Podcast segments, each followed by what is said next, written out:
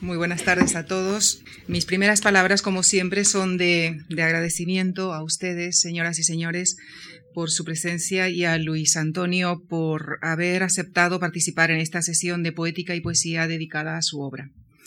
Licenciado en Filología Románica, Luis Antonio de Villena ha sido profesor invitado en universidades nacionales y extranjeras y es doctor honoris causa por la Universidad de Lille. Su obra, muy plural y traducida a muchas lenguas, se extiende a la narrativa, al ensayo, a la traducción, a las ediciones críticas, a los artículos de opinión, a la crítica literaria, pero es en su faceta, en su vocación de poeta, en la que vamos a centrarnos hoy y el próximo jueves. A los 19 años publicó su primer libro de poemas, Sublime Solarium, y desde entonces ha ido construyendo una importante obra poética de la que solo mencionaré algunos hitos como su antología hímnica, su Huir del invierno, por el que recibió el Premio Nacional de la Crítica y que elaboró con una beca de nuestra fundación, Además, Asuntos de Delirio, Los Gatos Príncipes, galardonado con el Premio Generación del 27, o su libro de poemas en prosa publicado en el año 2007 titulado La prosa del mundo, ampliado y reeditado en el año 2009. Señoras y señores, les dejo con Luis Antonio de Villena, a quien invito a que nos permita conocer mejor al poeta, que nos cuente cómo encontró la poesía o cómo la poesía le encontró a él. Muchísimas gracias. Muy bien, buenas noches. Muchas gracias por estar aquí. Y bueno, pues a uno, a mí en particular, que me gusta mucho hablar, soy muy charlatán, diría crepuscular, imitando uno de mis títulos. Em, me gusta mucho hablar, pero a veces me gusta hablar más de otras cosas, no de mí mismo. Prefiero hablar de otros temas. Pero bueno, aquí se me impone amablemente que hable de mí mismo y tendré que hacerlo con cierto pudor. Da cierto pudor, sobre todo si uno imagina que era muy joven, decir que yo llegué a la poesía porque quería ser un sabio. Así, como dirían en francés, tout court, de golpe llanamente. Yo no sé por qué, de muy jovencito, era un chico cuyo papá había muerto joven, entonces eh, era muy tímido, yo vivía muy, muy encerrado, muy encerrado, y, estaba, pues bueno, leía mucho, claro, en ese, en ese momento, y me dio pues por, por la admiración por la sabiduría, cosa que yo no sé si hoy es tan frecuente, a lo mejor tampoco entonces lo era. Y la primera admiración por la sabiduría me vino porque leí una novela muy rara de un autor inglés muy conocido, porque es el de Tarzán, el que hizo Tarzán, primero Rider Haggard. Rider Haggard, que era un autor de obra muy amplia, muy novelista, muy prolífico y muy entretenido en inglés, tiene una rara novela que se llamaba Cleopatra.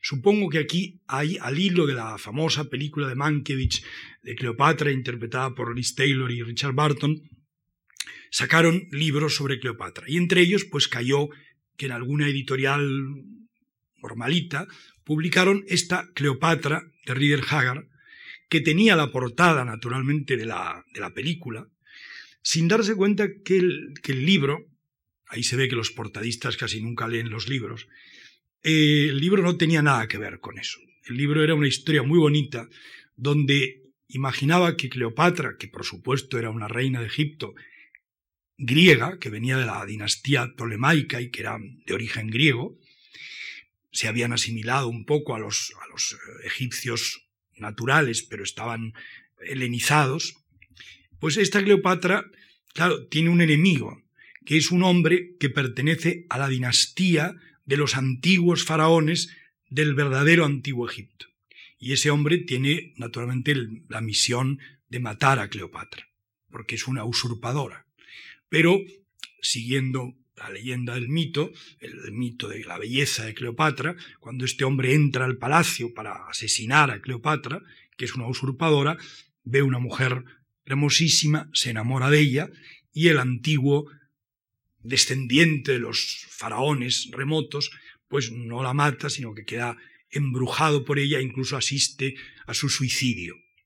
y entonces ella hace un, cuando se va a suicidar, hace un discurso que yo casi recuerdo de memoria, ¿no? Echa unas gotas de vino. Ahí no, es el famoso de que se mete una, las manos en un cesto donde hay unas de higos, donde hay unas culebritas en medio de los higos. No, aquí inventa una cosa más bonita que es que echa un veneno en una copa de vino. Y al terminar, ella toma la copa en la mano y la va a beber al final del discurso, que, la va a matar. Pero creo que el discurso empezaba, dioses de Egipto que me habéis abandonado. Y a mí aquello me pareció muy bonito. Dioses de Egipto que me habéis abandonado. Yo, yo tenía 14 años. Y pensé, ¿qué es lo que debo ser? Pues egiptólogo. Claro, en aquel momento estaban también eh, todos los trabajos para salvar la construcción de la presa de, de, Asuán, para salvar los templos de Abu Simbel, todas esas cosas. ¿no? Es Egipto estaba un poco de moda por la película, por los templos de, de, de la presa de Asuán, y yo me dediqué pues, a, leer cosas de Egipto. ¿no? Y un día encontré un, un, en el ABC una de esas anuncios que se ponían entonces, yo creo ya no existen, donde una editorial determinada decía, si usted manda este papelito relleno, le enviaremos más información sobre este libro. Ese libro era nada menos que la historia del antiguo Egipto de Henri Pirenne, un famoso egiptólogo francés, que eran tres tomos así, tres tomos así. Como digo, yo tenía 14 años. Entonces yo rellené el papelito, pero con la idea de que me iban a mandar un, una cartita con un, con un folleto donde habría fotos del antiguo Egipto, que es lo que yo quería ver, fotos del antiguo Egipto. Pero un día llamó un señor a la casa y preguntó por el señor Villena. Como mi padre había muerto, el señor Villena era yo, no había más. Yo era hijo único. Entonces, bueno, la muchacha se lo dijo a mi, a mi mamá, yo aparecí por ahí y me dijo, ¿tú has escrito esto? Pues sí, sí. El, señor vino, señor, claro, venía a enseñarnos, a enseñarme los tomos, que eran tres enormes volúmenes de la historia de Antiguo Egipto. Yo, para no quedar mal, al pobre señor, que era un vendedor de enciclopedias, le lancé un discurso sobre la, sobre la 18 dinastía, donde estaban Ramsés II y Tutankamón y tal. Y mi madre, un poco asombrada porque no estaba al tanto de mis aficiones, me dijo, ¿pero tú quieres esto de verdad? Yo le dije, pues sí. Entonces me compró la historia de Egipto de Henri Pirén en tres tomos que no terminé de leer nunca porque me superaba con mucho las posibilidades de un chico de, de 14 años. Pero esa era la intención. Yo era una persona que lo que quería era saber. Tenía un gran afán de ser un sabio. Admiraba a Champollion, que era el que había descubierto los, jeroglíficos egipcios en la piedra roseta, cotejándolo con, el, con la inscripción en griego, etc. Y en esas cayó en mis manos una biografía de Petrarca.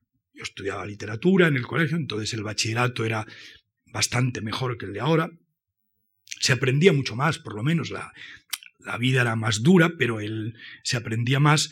Y eh, bueno, el, el biógrafo aquel, que no recuerdo qué librito era, porque era un libro no muy grande, curiosamente, para no ser muy grande, prestaba mucha atención no solo al poeta Petrarca, que es a lo que habría que haber prestado atención, a la gran poesía de Petrarca, sino prestaba mucha atención a que Petrarca había sido un hombre muy culto, que había buscado mucho manuscritos griegos antiguos, griegos y latinos, había ido a buscar, era un pre-renacentista, había ido a buscar, como los renacentistas, había ido a buscar las fuentes clásicas de la cultura occidental, y para aprender el griego incluso pues había llegado a viajar al sur de Italia, donde quedaban pueblos en, la Puglia y en Calabria, quedaban pueblos donde todavía hablaban griego.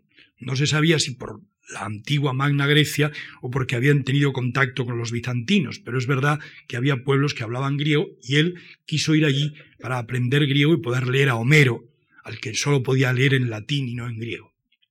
Bueno, a mí esto me parecía interesantísimo, pero hete aquí que en medio de esto decían, y Petrarca escribió los maravilloso canzoniere, que era un conjunto de sonetos a una tal Madonna Laura, que era una jovencita a la que vio muy brevemente.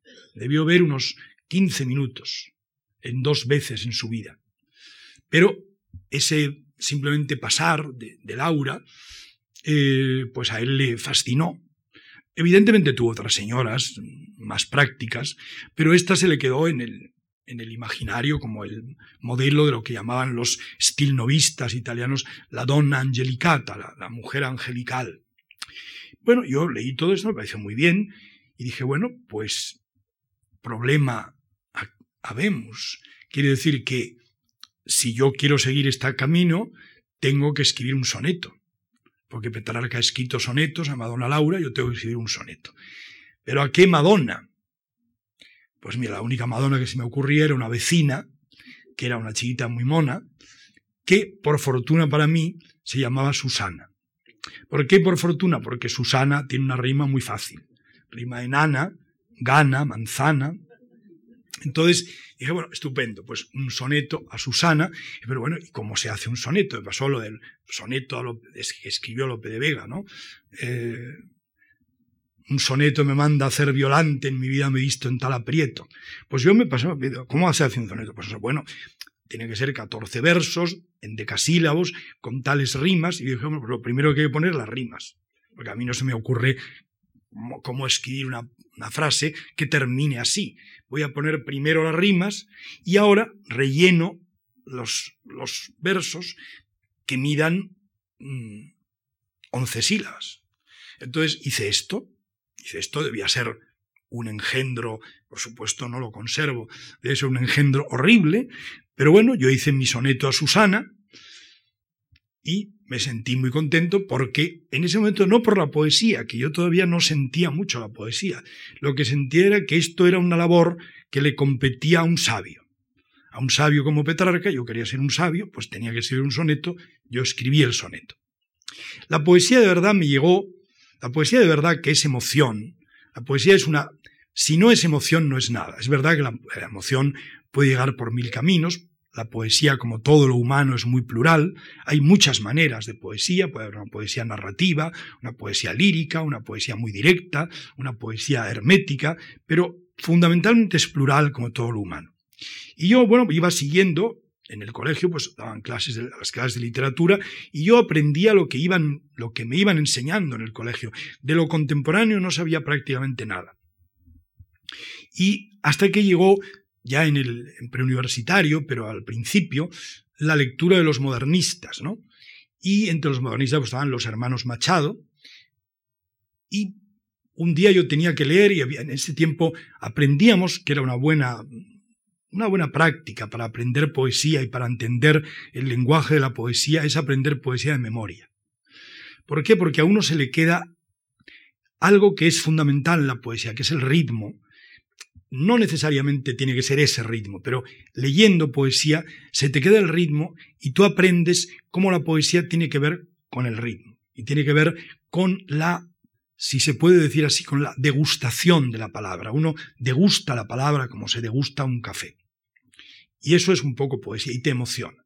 Entonces había que leer un poema de Manuel Machado, de su primer libro, un poema muy famoso, un autorretrato, que se llama Adelfos, probablemente porque se refiere a la, planta donde sale la flor de la adelfa, y como saben, la flor de la adelfa tiene un verano, un olor extraordinario, tiene un olor dulzón, muy, muy atractivo, pero dicen que la planta es venenosa. Entonces yo creo que él usó ese juego para definirse esa dualidad de la planta que es de, aroma enormemente dulce y muy grato y que al mismo tiempo es venenosa. Y el poema, que casi yo me lo sabía de memoria y no es corto, me estaba diciendo, yo soy como las gentes que a mi tierra vinieron, soy de la raza mora, vieja amiga del sol, que todo lo ganaron y todo lo perdieron, tengo el alma de nardo del árabe español. Y seguía, ¿no? Eh, y yo de repente estaba en mi habitación de estudiantes, solo, cerrado ahí. Mm, noté que se me saltaban las lágrimas y que lloriqueaba. Lloriqueaba porque aquel poema me había parecido que hablaba de mí. Esa fue mi revelación de la poesía. Entender que aquel poema que estaba definiendo a Manuel Machado, que era un autorretrato de Manuel Machado escrito en París en 1899, yo lo leí en 1968, o sea, finales del 67, pues yo sentí que hablaba de mí, que eso que estaba diciendo, todo tenía que ver conmigo, ¿no? Eh, una cosa decía, no se gana, se hereda, elegancia y blasón, pero el mote de casa y el lema del escudo es una vaga quimera que eclipsa un vano sol. todo eso me parecía que era, eh, que era yo, Y entonces, bueno, pues me dediqué a leer poesía modernista, porque me parecía que esa poesía me gustaba mucho y me encantó. Yo me hice un lector furibundo de poesía modernista. A partir de Manuel Machado, pues leía a su hermano Antonio, leí naturalmente a Rubén Darío, que se estudiaba en el colegio en ese momento, y leí luego a poetas menores, como podía ser Francisco Villaespesa, un poeta de Almería que en sus inicios fue muy bueno, que terminó muy perdido porque nunca evolucionó del modernismo. Leí muchísimas poesías, casi la obra entera de Villaespesa, porque estaba editada en, Aguilar y compré los volúmenes y me lo leí. El Juan Ramón Jiménez más modernista, todavía no leía el más moderno, el más modernista y muchos poetas de ese signo, y como había aprendido francés, pues también sabía que esos venían de Verlaine, de Rimbaud, de Saint-Main, de Henri de Regnier, y leía también poemas en, en francés, esos poemas de Verlaine estupendos eh, que inician el decadentismo, o sea, Je suis l'empire a la fin de la décadence, yo soy el imperio al fin de la decadencia, donde también hace como un retrato, un retrato donde él se eh, parangona con una época histórica, soy el imperio al fin de la decadencia, que ve pasar a los bárbaros a lo lejos y tal. Bueno, todo eso a mí me gustaba mucho. Se ve que tenía un espíritu muy decadente ya de niño, porque tenía, bueno, de niño, de adolescente, pero esto tenía pues 15, 16 años. 15 hacia 16. No había cumplido los 16 todavía. Y entonces se me ocurrió además poner en el colegio, no sé cómo, yo estudié en un colegio que está aquí al lado, el Colegio del Pilar, y em, había unos en la clase unos tableros de estos de, corcho donde se podían poner cosas y a mí se me ocurrió por imitación de Oscar Wilde, que también había leído entonces una biografía de Oscar Wilde, unos mm, aforismos que tuve el atrevimiento, de insensato para aquellos chicos tan brutos, de titular Perlas ideológicas de la corona de Zeus. Yo lo puse tal cual, y entre las que, ya no me acuerdo cuáles eran, pero me acuerdo de una que la voy a decir porque el profesor me llamó la atención. Una decía, cuando falta la ética, debe duplicarse la estética. El, el profesor de filosofía lo leyó y puso una rayita roja al lado. Y se acercó a mí y me dijo, tenemos que hablar, usted y yo. Esto es mi móvil, pero no lo he apagado, pero no importa nada. No se preocupe. Es una música japonesa, además, queda bonito. El, el hombre, pues, eh, me dijo, tenemos que hablar. Muy bien. Dijo, es que esto que ha puesto usted aquí, esto de cuando falta la ética debe duplicarse la estética, mm, bueno, es una cosa atractiva, yo lo comprendo, que le resulte atractiva, pero claro, esto es, en primer lugar, esto es paganismo. Esto es paganismo, esto no es católico, esto es paganismo. Y además, esto es muy decadente. Entonces me dijo las dos cosas que yo más me admiraba que me pudieran decir en aquel momento. Me dijo pagano y decadente.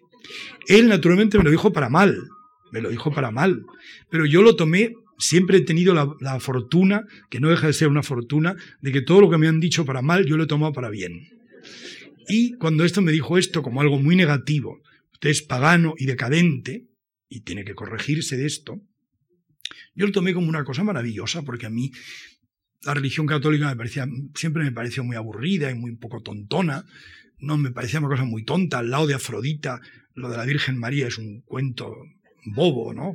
La Virgen María y el Espíritu Santo, al lado de Afrodita y las espumas del mar, es nada, ¿no? Además, Afrodita viene de afros, en griego, en griego afros significa espuma. Bueno, a mí me parecía muy bien. Yo no era nada católico, nunca he sido nada católico cumplía, como todos, porque en aquel tiempo no existía libertad religiosa en España, tenía que cumplir, pero yo no me interesaba nada. Entonces, cuando este hombre me dijo, usted es un pagano y además decadente, yo me quedé, como decían clásicamente, más ancho que largo, ¿no? Y, bueno, ya yo lo asumía, los compañeros de mi clase me habían ya dado por imposible, que decir, yo iba vestido muy raro, me ponía sortijas, cosas. Y un día, pues, había una asignatura, era la única que teníamos los de letras, entonces había un bachillerato de letras y yo de ciencias, yo hacía letras, y solo había una asignatura más o menos vinculada con las ciencias que era biología. El profesor de biología era un chico joven, muy moderno y supongo que progre, a mí eso me daba igual en aquel momento, y a los alumnos les caía muy bien porque les hablaba de tú a tú, a mí me, me dejaba indiferente. Y con más no me interesaba nada, qué persona tan pesada esta que está llamando. Y em, yo estaba puesto al lado de una mesa que daba a un patio y tenía un ventanal y me puse así, ¿no? Así. Y entonces el, profesor, el profesor que estaba explicando, de repente me dijo, me llamó la atención, me dijo, ¿se puede saber qué está usted haciendo? Y yo me volví y le dije, esteticismo. Y el hombre, que yo creo que no había oído eso nunca, sobre todo porque era un, era un biólogo, estudiaba biología, pues se quedó como asombrado y me dijo, ah, bueno. Y me dejó. Extrañamente, en lugar, yo creí que me iba a reconvenir y tal y cual. No, me dejó, yo seguí puesto así y él siguió explicando los guisantes de Mendel a, a la concurrencia, que yo no me interesaba nada, y me dejaba. Y me dejaba, ¿no?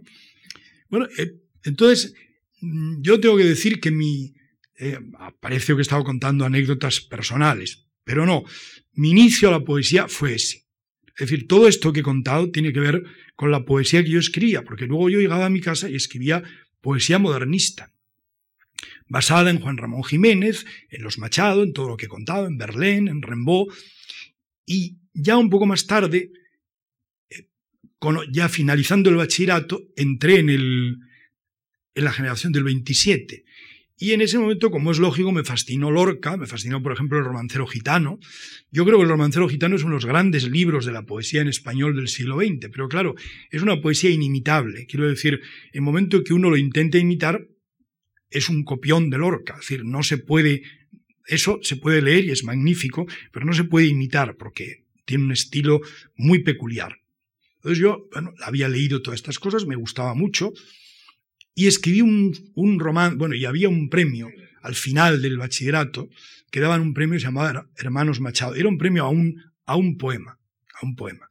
Y yo mandé un, un romance, que se llamaba Romance de los Ojos Verdes, vagamente lorquiano, entre Juan Ramoniano y lorquiano. Y en el jurado, pues estaban poetas que habían sido antiguos alumnos. El único que era realmente conocido era un poeta que tuvo la mala suerte, el pobre, de morirse el mismo día que Franco, Luis Felipe Vivanco. Y Luis Felipe Vivanco era el que me dio el premio.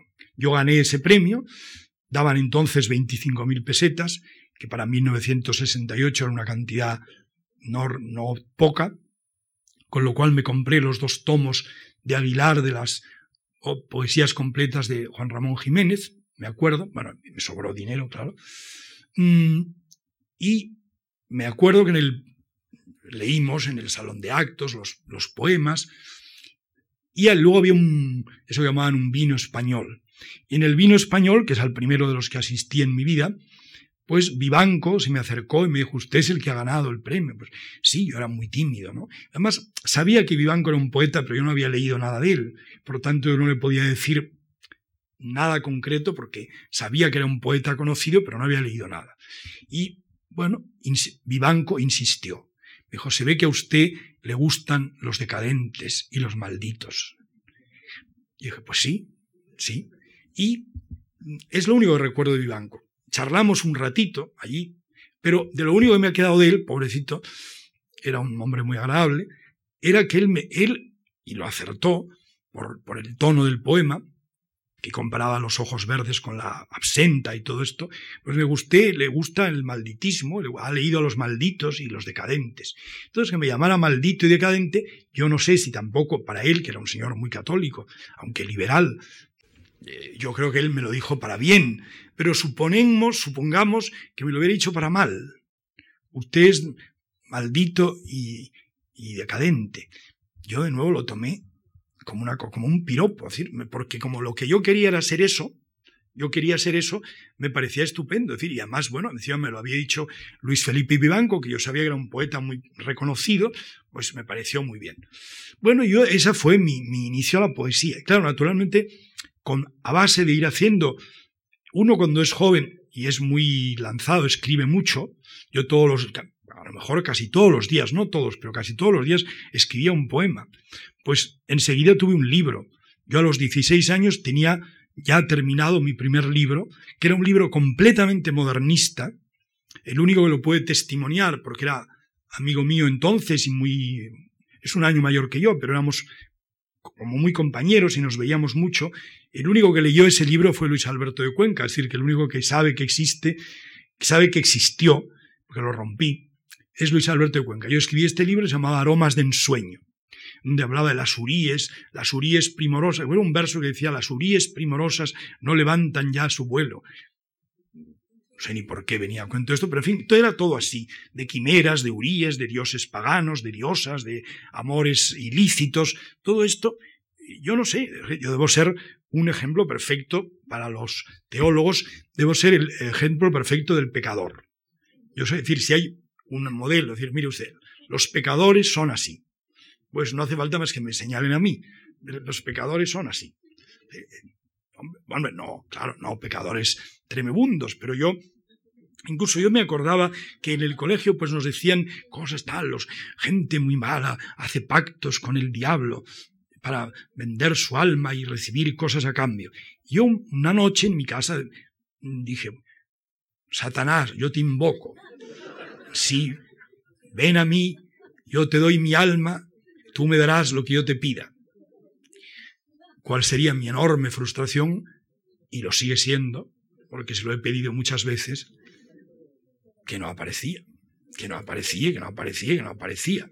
Y que a aquellos a los que yo quería dar un palo, no se les daba el palo, y aquellos a los que yo no quería seguían campando tan panchos.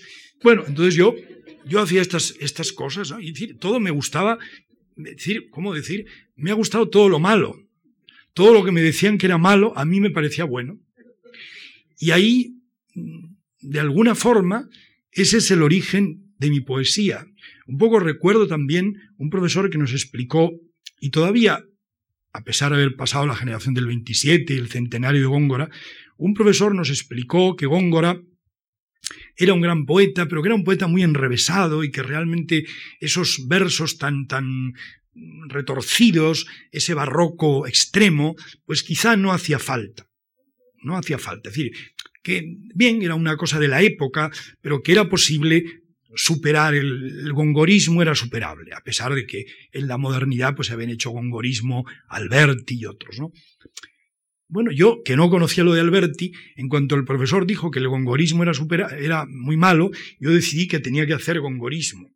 Y, y se me ocurrió hacer un discurso, porque decía que la máximo del gongorismo no había llegado en la poesía, se había llegado en unos predicadores en unos mm, curas que echaban sermones en Semana Santa, pero que decían cosas mm, solamente para llamar la atención. Que, por ejemplo, había un cura que subía al púlpito y decía, miraba al auditorio y decía, Dios no existe.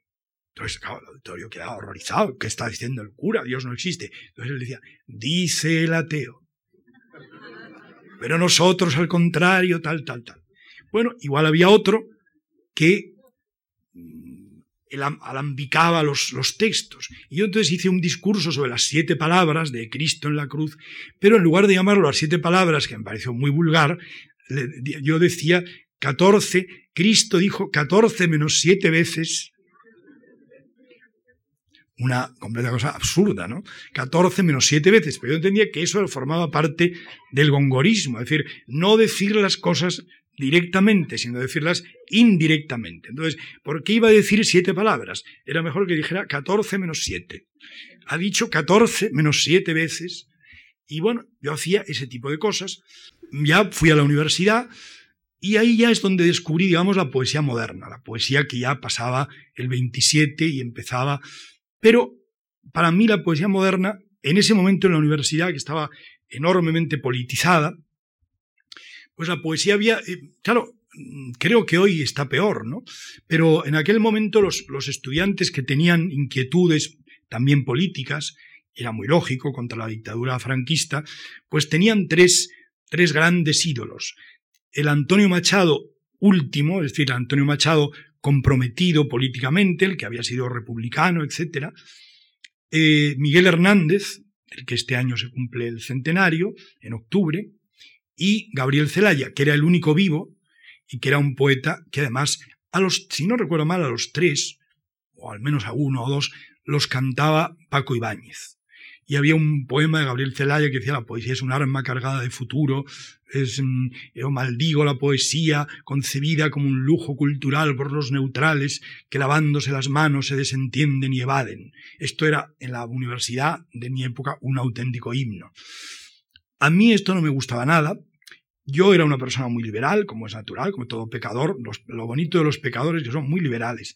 Aceptan todo, todo, casi todo les parece bien, menos molestar a los demás, todo les parece bien. Entonces yo aceptaba muy bien esto. Pero esto de la, de Miguel Hernández y las nanas de la cebolla y, Gabriel Celaya, que era un hombre encantador, al que conocí después y una persona encantadora y además gran lector. En ese momento no me interesó nada. Yo caí con un grupito que, estaban en el entorno de los novísimos. Nosotros en ese momento no sabíamos que eran los novísimos, pero en ese mismo año acababa de aparecer o iba a aparecer la, antología de José María Castellet que se llamó Nueve novísimos poetas españoles y entonces hubo, yo tuve la suerte, hay que decir que es una suerte, de que uno de mis profesores de mm, literatura comparada hispano-italiana, era novelista también, Antonio Prieto, es hombre ya mayor, pero que vive, todavía, y Antonio quiso hacer una, una antología no que iba en contra de la de Castellet, sino que al contrario, sumaba nombres a la de Castellet. Decía, la de Castellet tiene pocos, hay que darle más. Esto lo hicieron otros dos antólogos, Martín Pardo primero y luego Antonio Prieto. Pero en menos de, una, menos de un año, después de la de Castellet, en menos de un año, salieron otras dos antologías que incrementaban lo que pudiéramos decir hoy día la nómina novísima. De forma que cuando se habla de los novísimos no se habla solo de la antología de Castellet, en absoluto, sino de por lo menos de esas tres antologías que surgieron a la par. Entonces a mí Antonio Prieto, que yo era alumno, al que yo había dejado ya alguna vez poemas anteriores, me dijo, voy a hacer una antología, déjame poemas tuyos, si supongo que habrán cambiado claro, de los que le había dejado un año antes, más o menos, o nueve meses antes. si me gustan, lo incluiré en esto. Bueno, curiosamente yo había ido a través del, mismo eh, background, es decir, de la misma, del mismo común denominador, es decir, del gusto por, la, por el esteticismo, del gusto por los modernistas, del gusto por los surrealistas, por los simbolistas, a través de todo esto por Ezra Pound, por, la, por, el culturalismo, había llegado, de hecho, como otros de mi generación, pues a lo mismo que, que los demás novísimos. Es decir, por diferentes caminos todos estábamos en el mismo punto. Yo escribía en ese momento así, le dejé los poemas, Antonio Prieto me dijo que le gustaban, y me dijo, bueno, va Vicente Alexandre, que era el gran poeta en ese momento del 27, que se había quedado en España y que no tenía mucho que no tenía nada que ver con el franquismo, así como Damaso Alonso y Gerardo Diego sí tenían algo que ver con el franquismo, Vicente no, por eso tenía un era mirado con, con, con, una luz especial. O Vicente Alexander va a poner unas palabras a este libro, pero claro, quería conoceros. Y había, éramos cinco los antologados, algunos los conocía, pero a otros no. Entonces, a mí no me conocía, evidentemente, y Antonio me dijo, bueno, su teléfono es este, tú llámale, él ya sabe que tú vas a llamarle, te citará para que vayas a su casa y habláis una tarde y ya está. Y a mí recuerdo muy bien que era como si me hubieran dado el teléfono de Góngora, ya que lo he mencionado antes. Yo tenía el teléfono de Vicente Alexandre con 19 años recién cumplidos, apenas, y yo no sabía qué decir. Y aquellos teléfonos que había que marcar con una ruedecita, yo tuve varias veces el teléfono en la mano, marqué y colgaba colgaba porque me daba enorme pudor llamar, ¿qué, le voy a decir yo a Vicente Alexandre? ¿no? Finalmente, pues llamé, claro, y me encontré un hombre encantador, cordialísimo, que me dijo, ven a verme el día tal, a tal hora, era, eso sí, enormemente puntual. Yo fui a ver a Vicente Alexandre, eh, un día del otoño de 1970, yo tenía 19 años y él 72, por tanto teníamos una diferencia enorme de edad, pero sin embargo a los, dos, a los, seis minutos de estar en su casa charlando con él, era como si estuviera hablando con alguien de mi generación y de mi edad. Hablábamos de poesía, de lo que nos gustaba, de lo que no nos gustaba. No hacía falta, en eso Vicente tenía esa gran generosidad, no hacía falta hablar de él, de decir, hombre, la destrucción o el amor me ha gustado mucho. No hacía falta. Eso llegaría si tenía que llegar con el tiempo. Hablabas de la poesía, de los, de los amigos, de lo, de lo, que hacías. Él te pedía, te pedía que le leyeses algo de lo que estabas escribiendo. Y yo fragué ahí una verdadera amistad con Vicente Alexandre. Muy lenta, como me decía un señor antiguo, lo que se ha perdido en el moderno uso del tuteo, todos nos tuteamos, es que se ha perdido aquel momento tan bonito en que uno, que se llamaba de usted, yo le estuve a Vicente Alexandre llamándole de usted dos años, iba a verle todos los meses al menos una vez y a veces dos, y sin embargo durante dos años le llamé de usted, Vicente, pero de usted, y había, un momento, claro, en que el usted había que pasar al tú, había que pasar al tuteo.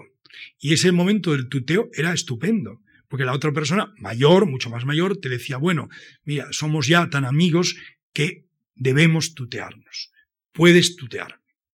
Y entonces tú le decías, bueno, Vicente, pues ya le hablabas de tú. Entonces, ese momento era como un, como un, como un símbolo, porque quería decir que en ese momento de verdad empezabais una amistad de tú a tú y una amistad con mucha profundidad, como yo la tuve con, con Alexandre, después de dos años de haberle llamado de usted. Hoy día, cuando la gente enseguida te dice, nos hablamos de tú, ¿no? Pues sí, vale, claro. Yo creo que en efecto se pierde esa gracia del momento peculiar que significaba decir, ya no nos vamos a llamar de usted, ahora vamos a llamarnos de tú. Llamarnos de tú ya era muchísimo. Decir, decir me puedes tutear significaba que tú habías entrado en el, en el territorio de esa persona ampliamente y que eras un amigo de verdad. Bueno, yo aprendí mucho con Vicente Alexandre. Primero aprendí de todo lo que él me contó de la generación del 27. Podía aprender muchos, como dicen los ingleses, mucho gossip, mucho cotilleo, muchísimo. Pero también quiénes eran aquellas personas, no ya como grandes poetas que yo había leído, sino como seres humanos de los que él me contaba porque los había tratado. Hasta cosas muy elementales de la poesía, por ejemplo, lo importante que es en un poema que el final sea bueno. Vicente me decía, un poema tiene que tener un buen final, porque lo que el lector va a, recordar sobre todo es el final. Y en efecto, yo una vez me di cuenta que el último poema que escribió Jaime Gil de Viedma, con 50 años, pero él lo llamaba de Senectute, sobre la vejez, es un poema normalito, pero tiene un verso final que dice, de la vida me acuerdo, pero ¿dónde está? Ese verso salva todo lo demás. Todo lo demás que no es mucho, pero que habla de los pájaros que suenan por la mañana y no sé qué, este mundo ya no es el mío. Esa parte, bueno, no está mal, pero no tiene nada de particular. Sin embargo, cuando dice de repente, de la vida me acuerdo, pero ¿dónde está? Y ese es el final, claro, es un final que produce una subida de la emoción, una subida de la tensión literaria o lírica espléndida. Yo vi que ahí Vicente tenía razón. Un poema tiene que tener un buen final. Y luego hasta cosas muy prácticas. Me dijo, si tú estás un día haciendo una lectura de poemas y vas a leer un poema muy corto, avísalo. Porque si tú lees un poema de dos versos, aquello de Juan Ramón, no lo toques ya más, que así es la rosa. Cuando la gente que está escuchando y que por, por, supuesto tiene momentos en que pierde un poquito la atención y máxime si está no si está oyendo hablar, sino si está oyendo leer, que es distinto, pues cuando tú les hayas dicho que el poema ya ha terminado, ellos no se han dado cuenta que ha empezado. Tú has dicho que ya ha terminado y ellos no han empezado. Entonces, si tú avisas, voy a leer un poema muy corto, el público presta atención porque sabe que es muy corto. Entonces, está atento. Y claro, eso funciona. Entonces, voy a leer un poema muy corto la gente pone atención. Yo voy a leer un poema. El poema tiene 40 versos, los tres primeros no se enteran muy bien, luego van entrando. No importa en ese caso. Pero en el del poema breve sí, porque si no lo, o lo pillan o no lo pillan. Entonces lo tienen que pillar desde el principio, ¿no? Yo aprendí esas cosas de Vicente y a partir de ahí también, pues ya, entonces empecé una cosa curiosa, que es que, bueno, el azar es así, ¿no? Yo había estudiado filosofía, había hecho la, en ese tiempo la especialidad de filología románica, luego lo amplié a filología clásica, y yo esperaba, pues, y me parecía muy normal, como la mayoría de mis compañeros, ser al terminar profesor de la universidad. Yo tenía más ya un profesor que me había asegurado que me iba a tomar entre sus discípulos, digamos, para que yo estuviera en su, en su cátedra, después de hacer la, la tesis de licenciatura. Y yo siempre había pensado en eso, yo nunca había pensado dedicarme. Es más, el periodismo me parecía una vileza, porque había leído aquella frase de Valle que dice, el periodismo avillana el estilo decía Valle. Y yo, realmente, el periodismo no me interesaba nada. Nunca tuve el menor interés en el periodismo entonces.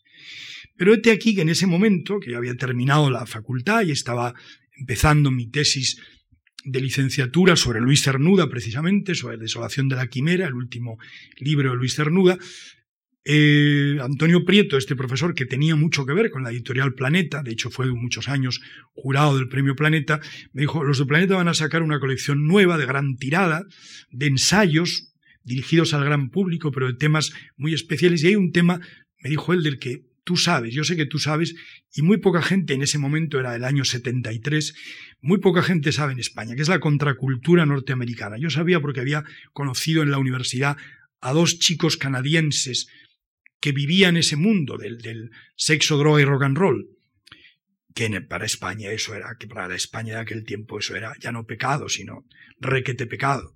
Entonces, bueno, yo efectivamente sabía, me había preocupado leer libros de ese tipo, eh, de Theodor Rostock, de, de, de Norman Brown, y bueno, vino la tentación de que él me ofrecía un dinero para la época muy alto como anticipo, si yo escribía un libro de 150 páginas máximo sobre la contracultura americana.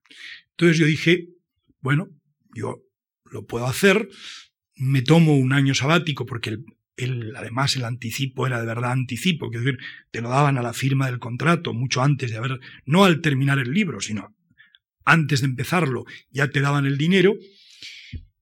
Y bueno, eso convenció en mi familia que lo que iba a hacer no era una locura, puesto que me daban un dinero previo y yo iba a dejar un año la universidad y dedicarme a escribir ese libro.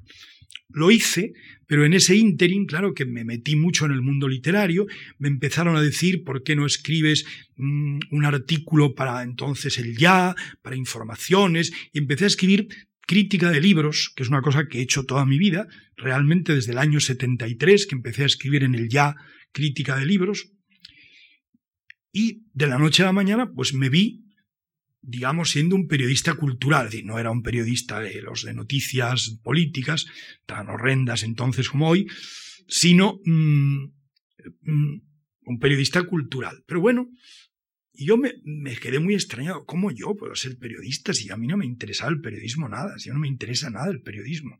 Entonces dije, bueno, rehagamos la frase de Valle Inclán. Si Valle Inclán decía el periodismo avillana el estilo, vamos a decir ahora que el periodismo avillena el estilo. Entonces, si el, periodismo avillena el estilo, esto es más bonito, quiere decir que en el periodismo se pueden hacer incluso alguna, algún adorno y uno puede hacer, puede jugar con el periodismo también. Y bueno, de repente vi la trayectoria de mi vida, la vi cambiada, porque yo que hasta ese momento, que tenía 21 o 22 años, era un potencial profesor probablemente de latín o de literatura comparada, de repente abandoné aquello y me dediqué al periodismo y a la vida literaria.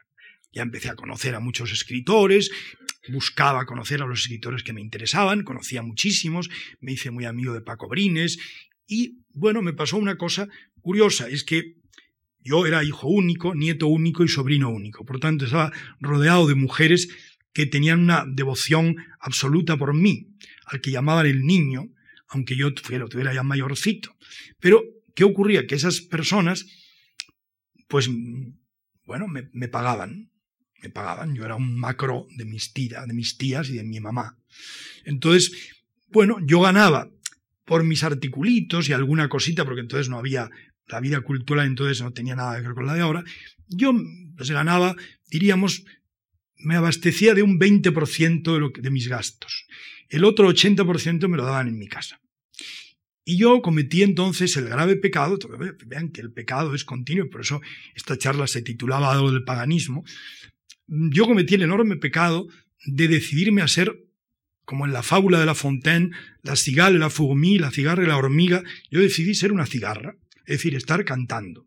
Y yo me dediqué a cantar. Yo, pues, estaba todas las noches, yo viví toda la transición, toda la época que se llama la transición, saliendo de noche con Paco Brines, un gran poeta, que como es rico no tenía que madrugar, todos los demás madrugaban y él y yo no madrugábamos.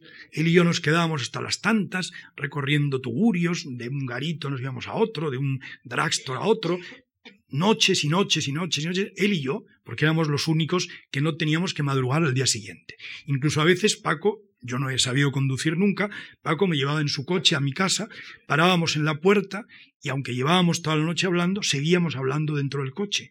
Y a veces cuando empezaba a amanecer, lo que llaman el Quijote las claritas del alba, las claritas del alba, yo decía, oye Paco, me voy porque mira, está amaneciendo, ¿no? Me voy. Entonces yo me iba, aunque al día siguiente probablemente nos íbamos a volver a ver. Bueno, aquello me enseñó casi, como decía un novelista argentino, Mujica Lainez, que fue muy amigo mío, decía, eso me enseñó casi todo lo malo que sé y algo de lo bueno. Casi todo lo malo que sé lo aprendí ahí, en esas larguísimas noches de, todo tipo de cosas. Pero también aprendí mucho de lo bueno, en primer lugar, porque estaba con, poetas y con escritores, y en segundo lugar, porque conocí un mundo que no era el mundo habitual, no era el mundo burgués, conocí un mundo marginal, que, era al que yo estaba de alguna manera destinado, y bueno, ahí eso está muy reflejado en mi escritura. Mi escritura refleja mucho ese mundo en el que yo he vivido muchos años. Por lo menos el que visitaba, no vivía porque en el fondo era un, era un niño burgués, pero hacía esa vida, ¿no? Y luego, claro, me pasó una historia, no sé, me estoy alargando mucho, me voy dar un timbrazo cuando... Eh, me pasó una historia que es muy triste que te pase cuando... porque estas cosas pasan a uno cuando tiene 21 o 22 años, ¿no? Que la, la mamá o el papá le llaman al orden querido, hay que ponerse a trabajar. Ya está, se terminaron los estudios, ahora hay que formalizarse y tener novia y tal, y a, y a trabajar. A mí nadie me dijo nunca nada de esto, me dejaban estar, y sin embargo, pues bueno, mis pobres tías, que eran mayorcitas, pues se fueron muriendo, pobrecitas, se fueron muriendo, y heme aquí que a los 48, 49 años, yo de repente un día dije, caramba, y ahora, si yo necesito dinero, no puedo ir a, llamar a, mi tía porque se ha muerto, ni puedo llamar a otra tía porque también se ha muerto. Mi mamá ya no es lo mismo que antes, pero está muy mayor. ¿Y ahora qué hago yo? Que tengo 48 años. Entonces comprendí por primera vez y comprendí de verdad la cigale, la fourmi, que yo había aprendido de niño, de memoria, ¿no? Es decir, la, la cigale, ayant tout l'été, se trouva fort dépourvue quand la buse fut venue. La cigarra que había cantado todo, todo, todo el verano se encontró muy desprovista cuando vino el viento frío. Entonces la cigarra va a llamar a la puerta de la hormiga y le dice la cigarra a la hormiga que es tan hacendosa y tiene allí dentro en su casita, tiene de todo, la cigarra le dice, mira, no tengo nada, dame algo. Y la cigarra, perdón, la hormiga le cierra la puerta de golpe y le dice, allez, chantez maintenant. Ala, vete a cantar ahora. Ahora ponte a cantar.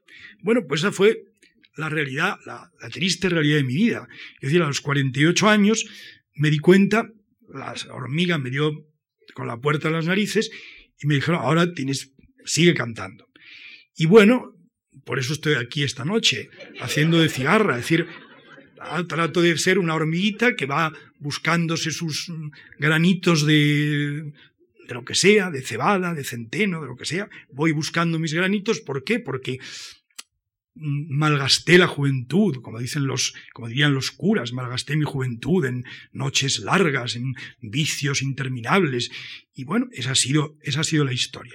Pero de eso está formado, no les he contado ningún cuento chino. De eso está formada mi poesía. Quiero decir, todo lo que yo he escrito y buena parte del mundo que he vivido, es verdad que siempre leyendo, ¿no? Leyendo mucho, porque yo entiendo que la literatura es un continuo aprendizaje, no tiene que estar continuamente leyendo, continuamente aprendiendo. Y lo bonito quizá de la escritura es que no tiene meta. Lo más horrible de un escritor es que piense que ya ha llegado, porque no hay ningún lugar al que llegar. Es un camino perpetuo. se está siempre en el camino y hay que intentar siempre ir más lejos y más lejos y más lejos, sabiendo que no vas a llegar nunca, que nunca vas a llegar. Y esa es, ese es el atractivo. Y yo, eso es lo que me hace sentirme, a mis 58 años, me hace sentirme como muy joven. Yo por dentro siempre me extraño cuando aparece algún chico joven y me llama de usted. Yo, me extraño, pero yo, ¿por qué no me habla como, como él? Si yo soy como él. soy como él por dentro, igual de loco, quiero decir, pero él no me ve igual, me ve muy mayor. Él me ve lógicamente muy mayor. Pero bueno, yo he vivido esa, esa situación de, cigarra, diría de cigarra ilustrada, eso sí, de cigarra ilustrada, porque claro, leía y yo no he sido nunca capaz de escribir un poema si no coincidían dos cosas. Por un lado, yo tenía que haber visto tenía que haber tenido alguna experiencia vital que me moviera a la escritura. Haber visto algo, haber sentido algo, haber mm, experimentado algo que me moviese a escribir. Pero ese algo tenía que tener a la par, como decía Eliot, tenía que tener un correlato. Y ese correlato me venía dado por algún libro que estaba leyendo en el momento. Yo leía un libro y a lo mejor el libro hablaba de los trovadores, y entonces yo, una historia que contaban de Arnau Daniel o de Peire Vidal, eso de repente yo lo hacía extrañamente encajar con el motivo de la vida cotidiana que me había movido a escribir. Entonces mezclaba al trovador con el dragstore de Velázquez y se producía una especie de cortocircuito, que eso es lo que ha sido un poco quizá lo que puede caracterizar más muchas de las cosas que yo he hecho en poesía, es decir, mezclar una poesía que tiene muchos elementos culturales con elementos muy cotidianos, muy cercanos de la vida, de la mala vida, no de la vida corriente, porque yo nunca he logrado entender, esto también es un defecto mío, ¿no? Porque uno debería excusarse también, ¿por qué no? Yo nunca he logrado entender la vida normal. Quiero decir, cuando veo, por ejemplo, una familia que están en la mesa, los papás, los hijos, las tías, los primos. Yo nunca lo he entendido porque no lo tuve. Mi padre murió muy pronto, em, mi madre tuvo otro señor que no era mi padre, mi familia eran muy pocos, cada uno andaba por su lado. Yo nunca, es decir, lo, lo que la gente toma por normal, yo nunca lo he vivido. Nunca lo he vivido. Y al contrario, he vivido como normal lo que la gente toma por raro no vamos a decir por anormal, no, pero por raro. Para mí lo raro ha sido lo normal. Lo raro ha sido mi vida. Y entonces lo raro me cae siempre muy bien y lo normal siempre me produce unas raras sospechas de que hay un cura detrás. Y entonces mm, eso me da mucho miedo. Quiero morirme en pecado, en ocho pecados, porque además para eso se lo he pedido a Satanás que no viene. Ahora mismo me estaría encantado. Luzbel, por favor, aparécete aquí yo te brindo lo que quieras y a cuenta de eso, pues nos haces aquí unos fuegos de artificio. ¿Ven? No. No. ¿Qué quiere decir esto? Que o, realmente la religión es mentira, o yo creo que soy muy, muy malo y en realidad soy un santo, y por eso el demonio no viene, o como decían los cátaros, que en griego quiere decir los puros, de Cazaroi, los puros, o bien como decían los cátaros, hay una creación del bien y una creación del mal. Es decir, Dios hizo dos creaciones, o una la hizo Dios y otra hizo el demonio. Pero nosotros vivimos en la creación del mal. Y vivimos en el mal. Entonces, cuando muramos, pasaremos a la creación del bien. Por lo tanto, los que van a pasar a la creación del bien son los malos. Por eso decía con mucho sentido My West, las chicas buenas van al cielo y las malas van a todas partes. Yo también he creído eso siempre, que las chicas buenas van al cielo y por lo tanto a mí eso me parecía muy aburrido, pero las malas van a todas partes y eso es estupendo. Las chicas malas van a todas partes. Igual los chicos, los chicos buenos van al cielo y los malos pues están en todos los lados y fuman grifa. Igual, pues, mira, cada cual a su molino, ¿no? Sino, esto sí, sin hacer mal a nadie, ¿no? Yo creo que una vez un vecino que tenía ruido y yo le fui a protestar. Dije, mira, a mí me da igual, por supuesto, yo no vengo a decirle a usted qué tiene usted que hacer en su casa, porque faltaría más. Si usted pone un fumadero de opio, a mí me es indiferente. Lo que yo no quiero es enterar, es decir, yo no quiero que, haga ruido. Ahora, si mañana lo detienen, lo detienen a usted porque usted tiene aquí puesto un fumadero de opio, yo iré a verle la cárcel con llevarle unos bombones. Pero desde luego me da igual que tenga un fumadero de opio al lado. Eso no me preocupa nada. Lo que me preocupa es que haga ruido. Eso sí, que haga ruido me, exaspera. Y además nada tan fácil como molestar. Es decir, que si usted hace ruido, yo hago ruido y ya verá que el bochinche que armamos aquí. Entonces, yo creo que en el fondo tengo este lado de, de que me creo un malo que en el fondo tengo un lado de bueno, como los cátaros. Quiero decir que creyéndome en el mal, pues en el fondo soy mm, un buen chico, un buen chico malo. Soy un buen chico malo. Y entonces quizá también a lo mejor mi poesía tiene que ver con esto, con la descripción y el canto y el himno, ¿no? Y el himno, porque la poesía tiene que ser un himno emocionante, con la descripción de un mundo visto por los demás como malo, pero del cual el lector extrae algo que le conforta. Ya hemos dicho, como al hablar del poema de Manuel Machado, que la poesía siempre es una emoción. Si un poema no te emociona de alguna manera, es verdad que te puede emocionar sensitivamente o te puede emocionar intelectualmente, pero si la poesía no te emociona, no ha logrado su propósito, porque para eso te leerías una novela. ¿Qué diferencia hay entre la novela con 300 páginas y el poema con 20 versos? Pues que el grado de intensidad del poema tiene que ser muy fuerte, para que esos 20 versos estén llenos de una especial intensidad que te conmueve. Y sería la diferencia entre beberse un vaso de agua o una cervecita ligera y beber un licor, un licor muy alquitarado, muy quinta esenciado. El cordial de coñac es el poema. No te puedes beber más que uno, pero ese uno tiene que ser uno cada día o uno cada tres horas, pero ese tiene que ser intenso. Mientras que la novela, pues te puedes poner a leerla y va pasando, y va pasando, y va pasando. Incluso los más famosos novelistas dicen que las novelas tienen ratos muertos, que hay de repente 15 o 20 o 30 páginas que son el tránsito de una parte a otra y que no importan mucho. La novela te entretiene, hay novelas maravillosas, la poesía no te puede entretener, la poesía te tiene que emocionar. Nadie lee, las novelas se pueden leer para entretenerse. La poesía no se puede leer para entretenerse. La poesía se tiene que leer para emocionarse. Y hombre, a, uno le emociona un tipo de poesía, a uno le emociona Raymond Carver, que escribe poemas escribía poemas narrativos, a otro le puede emocionar mm, Emily Dickinson, que escribe poemas, escribía poemas eh, metafísicos, abstrusos, o, como tipo Juan Ramón Jiménez. A cada uno le puede emocionar el tipo de poesía que le emocione. Insisto, la poesía es muy plural y cada uno ha de elegir el lado que busque. Pero ha de buscar esa emoción. Y solamente quiero terminar diciendo, antes del día próximo en que ya ponga en práctica todo esto que estoy diciendo, leyendo los poemas para que se vea si he mentido o no, que creo que se verá que no, que yo, bueno, claro, como desde muy pequeño en la propia colegio y luego en la universidad, me metí mucho en el mundo grecolatino, para mí esas lecturas, las lecturas de los clásicos de la antigüedad pagana, fueron un, un enorme descubrimiento, porque yo veía que todo lo que, todo ese mundo que nos prohibían en la realidad del nacionalcatolicismo franquista, era una historia que en, la, en el mundo de la antigüedad grecorromana estaba contada perfectamente. Es decir, ahí se hablaba de todo.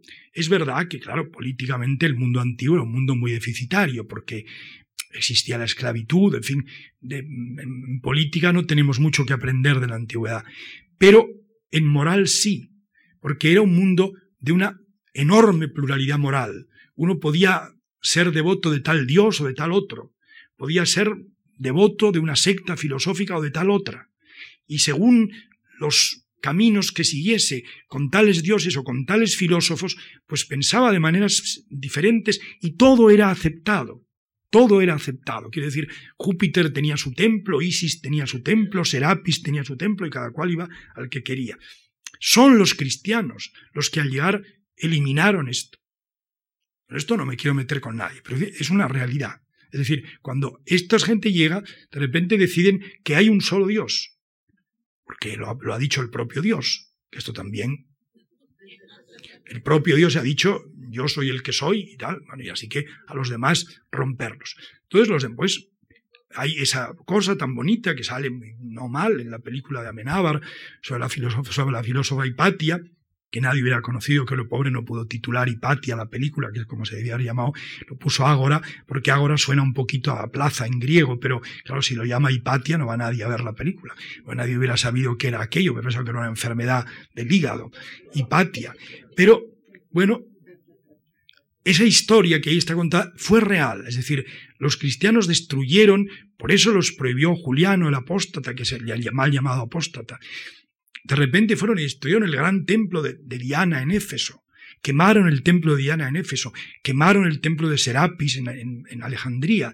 ellos son los que crearon la intolerancia. Antes de ellos no había habido intolerancia. Si ellos hubieran sido, en ese tema, en otros sí, si ellos hubieran sido una religión más dentro de las religiones del imperio, les hubieran dejado. Les hubieran dejado. Pero ahí aparecen estas a mi humilde entender, siniestras religiones del libro, que todas vienen del, del Medio Oriente, es decir, el judaísmo, el cristianismo y el islam, donde se supone que hay un libro que Dios ha dictado, que Dios ha dictado. Y a partir de ese momento, la democracia se rompe, porque como yo tengo la verdad, yo no puedo discutir contigo. Yo puedo discutir contigo cuando yo creo tener una parte de la verdad, tú tienes otra parte de la verdad intentamos acercar nuestras partes de verdad y nos respetamos y nos entendemos acercando nuestras partes de verdad, nuestras deficientes partes de verdad. Ahora, si yo te digo, no, no, la verdad la tengo yo, tú estás totalmente equivocado, pues ya no hay nada que hablar, ya no hay nada que hablar. Y esto ha sido la historia de España durante un montón de siglos. No hay nada que hablar porque aquí o eres cristiano o eres católico o la hoguera. Yo creo que esto nos ha hecho mucho daño. No estoy, y cosa que no estoy haciendo un meeting, estoy analizando un poquitín la historia por encima. Esto nos ha hecho muchísimo daño. No solo, nosotros, no solo, no solo nos ha vuelto una gente muy intolerante, muy dura, muy áspera. El mundo español es muy áspero. Aquí falta, falta suavidad, falta un poquito de perfume, falta un poco de, de, de, de douceur de vivre, que dicen los franceses, que estos son mucho más delicados que nosotros, por eso a veces los hemos imitado. Aquí somos todos, parece que hemos estado, todos hemos tenido abuelos que han, que han andado con piaras de, cochinos. Todo tenemos esa sensación de que aquí hay una cosa tosca de fondo. ¿Pero de qué? En parte porque ha sido un pueblo muy pobre, pero ha sido un pueblo muy pobre porque los curas prohibieron que entrara ningún tipo de novedad, porque la novedad podía poner en peligro la fe y para que no se pusiera en peligro la fe, las fronteras se cerraron y salió ese disparatado lema de Santiago y cierra España. Es decir, aquí que no entre nadie, porque con Santiago ya tenemos bastante. Bueno, yo pienso que no hace falta ser una lumbrera, no hace falta ser Einstein para darse cuenta el grave daño que esto ha causado a la historia de España, a la cultura española, a los hábitos de los españoles, a la idiosincrasia española que nos ha hecho mucho más brutos de lo que podíamos haber sido. Podíamos haber sido un pueblo, porque es un pueblo, curiosamente, con una gran capacidad creativa y sin embargo luego tan, tan, tan, tan tosco. Bueno, eh, yo también, y ahí voy terminando, siempre me ha pasado que he sentido una, y también lo digo, todo lo que he dicho aquí lo digo con, mucha humildad, de verdad, y con, con cierto sentimiento de, por supuesto, de minoría, ¿no? De sentirme una pequeña minoría. Pero yo nunca me he sentido muy español, si es que soy español por los cuatro costados menos una bisabuela alemana que tengo, que tuve. Eh, yo que soy muy español, nunca he sentido el, modelo de España que me han, me han vendido. No lo he sentido nunca. Incluso cuando fui de viaje en la universidad con compañeros de viaje, estos compañeros por la noche en Venecia se fueron Ahora ya no podrían porque es ahora es un himno autonómico muy sagrado, pero entonces era una canción de borrachos. Se fueron a la plaza de San Marcos a cantar Asturias, patria querida, de borrachos. Y yo me volví a la pensión y al entrar la señora me dijo, yo hablaba italiano porque lo estudiaba en la universidad, y la señora me dijo, usted no parece español, y era verdad, claro, yo no parecía español, ¿por qué no? Porque no parecía español físicamente, que debo parecerlo, sino porque no me comportaba como los españoles, es decir, tenía un tipo de comportamiento diferente, no me iba a emborrachar, me parecía ridículo cantar Asturias Patria Querida en la Plaza de San Marcos, me parecía que la Plaza de San Marcos era mucho más noble que, que cantar Asturias Patria Querida a medios pelos. Bueno, y me, me, ocurría y me sigue ocurriendo esta realidad. Cuando veo la televisión Hoy, ahora, si veo un telediario y veo a los políticos que se insultan entre sí unos a otros, se ponen verdes, a cuál más ordinario, a cuál más desagradable, los de la derecha y los de la izquierda, todos insoportablemente horrendos y horteras.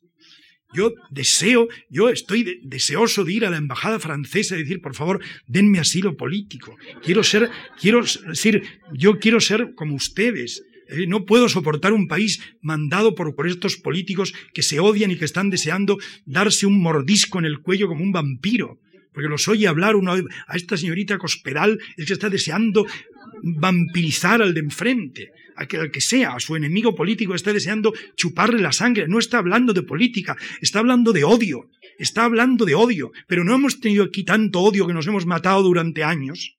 Hombre, tendrían que ser un poco más sensatos. ¿Cómo a un pueblo que ha tenido una espantosa guerra civil le hablan de odio? Le muestran el odio, como muestran ellos visiblemente el odio. Eso es espantoso.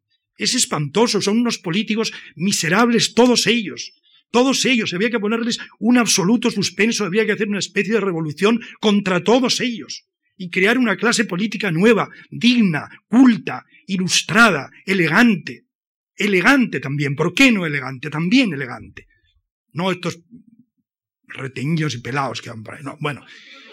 Bueno, entonces yo, claro, cuando veo eso, pues yo, si yo no, es que yo no me puedo sentir de esto, yo, no, yo es que no pertenezco a esto. Y luego otros que, ah, los, yo es que soy de Murcia y Murcia es mejor que Badajoz y mm, Tarragona es mucho mejor que Huesca por Dios, mira, son todos igual de idiotas.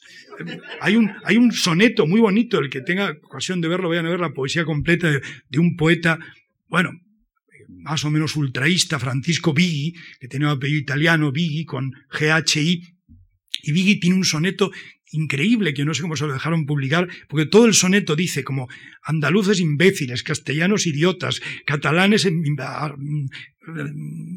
hijos de tal, todos, todo, ahí caben todos, hasta que terminan los canarios, todos malos, todos horribles. Claro, porque hay esa cosa, ese localismo que ya llega a saturar, ¿no? decir, esa cosa como de que yo vivo en mi valle y por favor no me molestes porque tú eres del valle de al lado.